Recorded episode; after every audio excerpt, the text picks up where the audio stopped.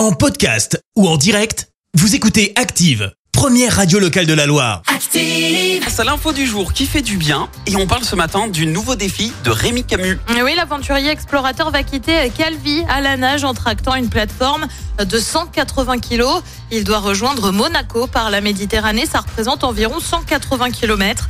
Un challenge sportif destiné à sensibiliser le grand public à la question de la préservation des mers et des océans.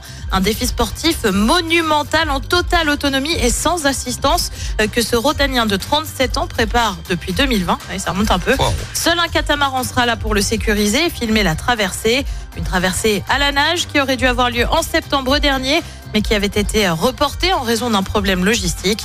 Rémi Camus doit se jeter à l'eau aujourd'hui ou demain en fonction de la météo. Merci, vous avez écouté Active Radio, la première radio locale de la Loire. Active.